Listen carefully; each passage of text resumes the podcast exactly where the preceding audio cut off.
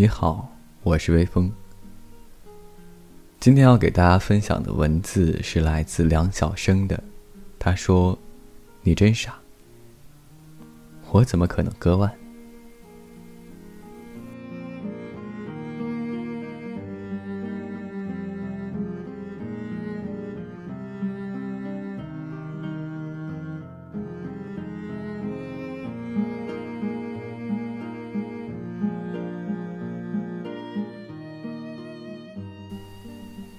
我觉得他很傻，很乐观，却又偏执的令人发指。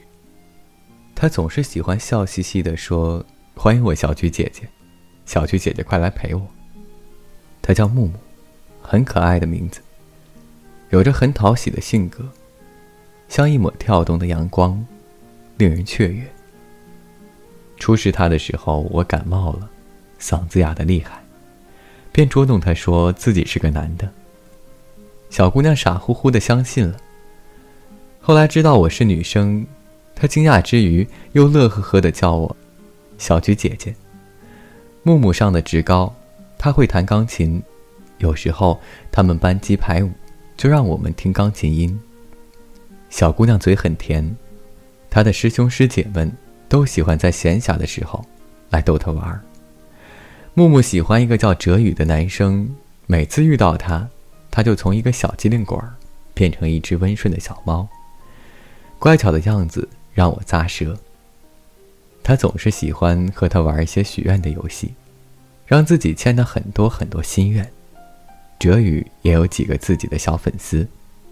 木木总是和我醋兮兮的说：“那个挂麦的小妖精。”有时候醋急了，便挂着自己的小号去挑衅那个小妖精。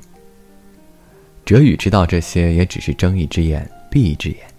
后来哲宇应该是恼了木木，便退了他的群，还删了好友。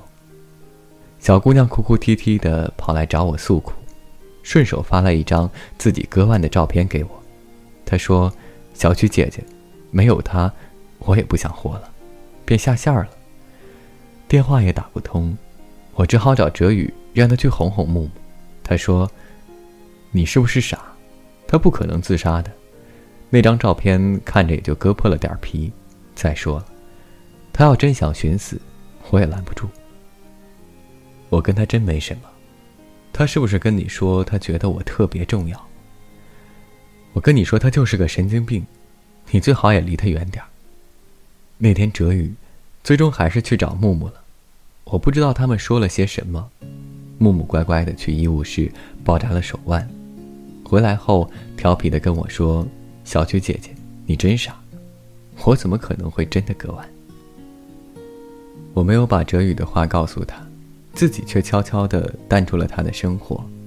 不久前，他打电话给我，羞涩又兴奋的说：“小曲姐姐，我的一个师兄跟我表白了，他说他要来找我。”我忘了我回复了他什么，是祝福还是善意的提醒？我记不清了。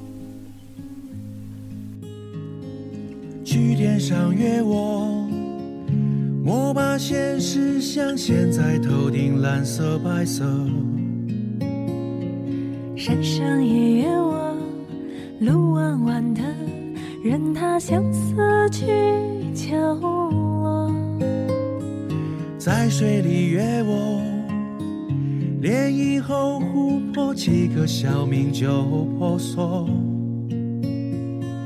哥哥很多，但你就一个，给我这个你爱不爱哟？也可以的，可以的，等你梳完妆再说。可以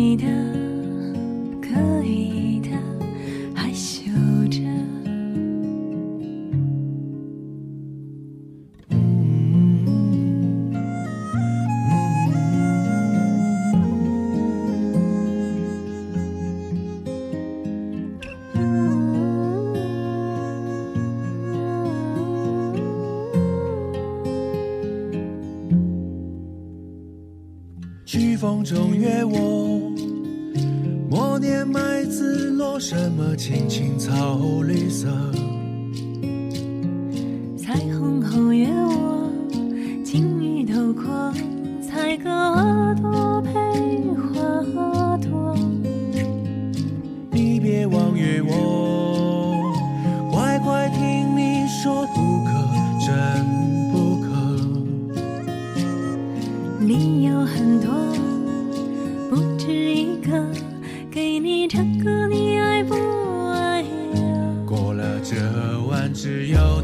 我。是你逼迫也不得我。承船儿我叫它走不了你说你想去哪个？我带上纸茶陪你喝谁都不要谈离合。也不得我。落笔墨纸砚不要九绣荷包一个手腕甚至茶给浪